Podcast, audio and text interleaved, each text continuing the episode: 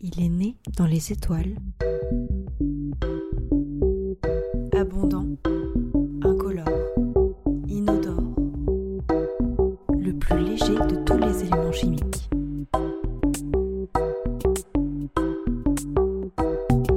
C'est votre minute hydrogène. Un podcast présenté par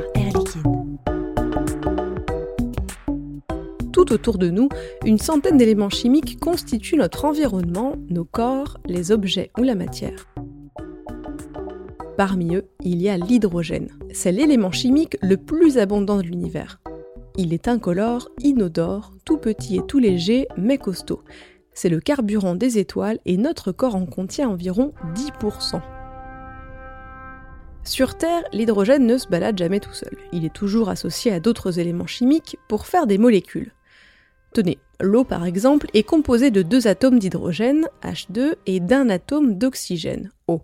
Ça fait donc une molécule d'eau, H2O.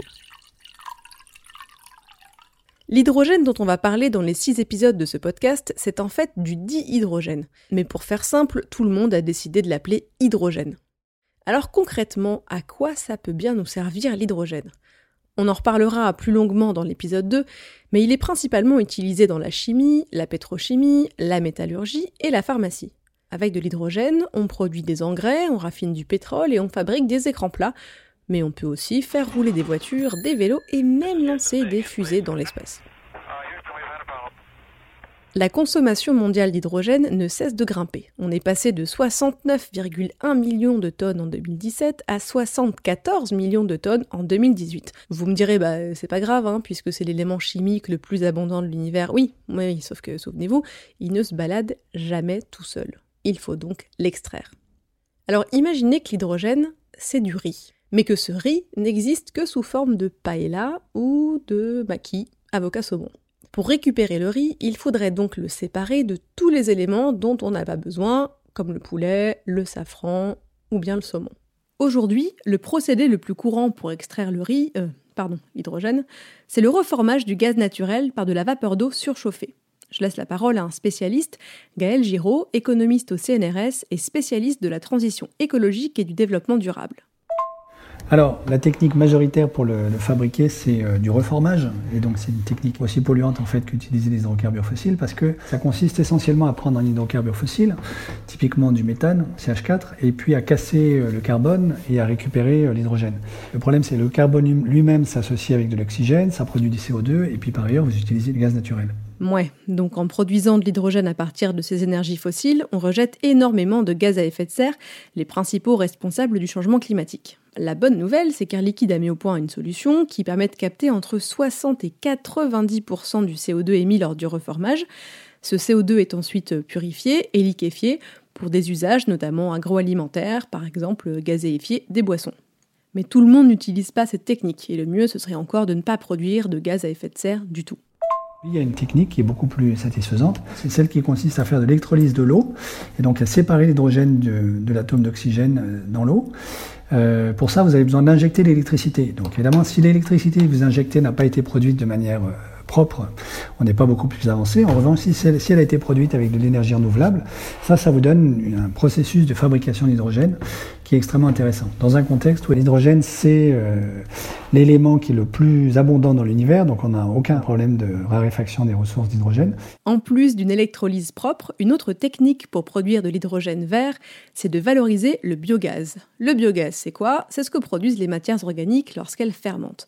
On en trouve donc naturellement dans les décharges, les stations d'épuration, mais aussi dans les élevages avec les déjections animales et autres déchets agricoles. Une fois épuré, le biogaz devient du biométhane et c'est parti pour le reformage dont on parlait tout à l'heure, mais en beaucoup, beaucoup plus propre. Pour la première fois dans l'histoire de notre planète, une des espèces possède la technologie qui peut lui permettre d'éviter sa propre extinction.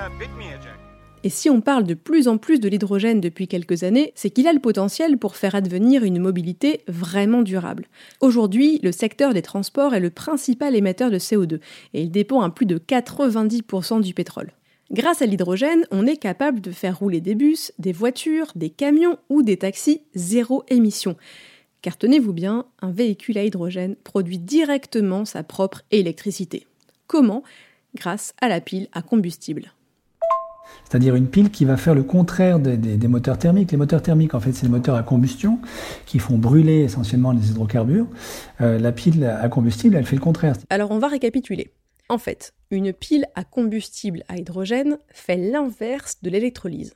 Quand l'électrolyse consiste à injecter de l'électricité dans l'eau pour produire de l'hydrogène, la pile à combustible fait se rencontrer l'oxygène et l'hydrogène pour produire de l'électricité avec, pour seul déchet, de l'eau.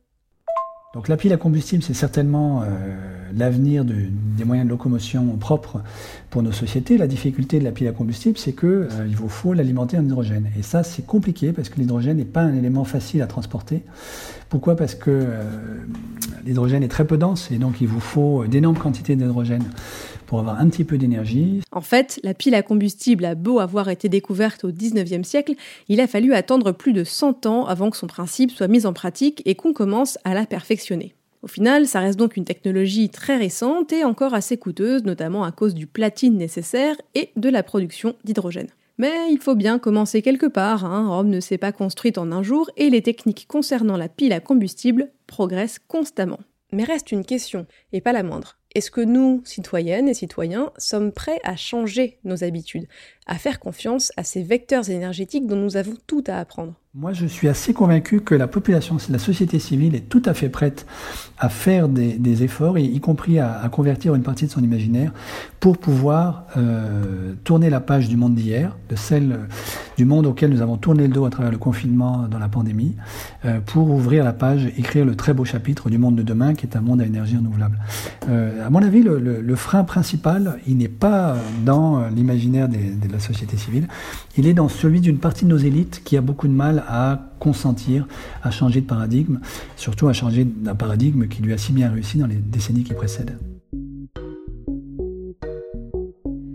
Merci d'avoir écouté ce premier épisode de la Minute Hydrogène.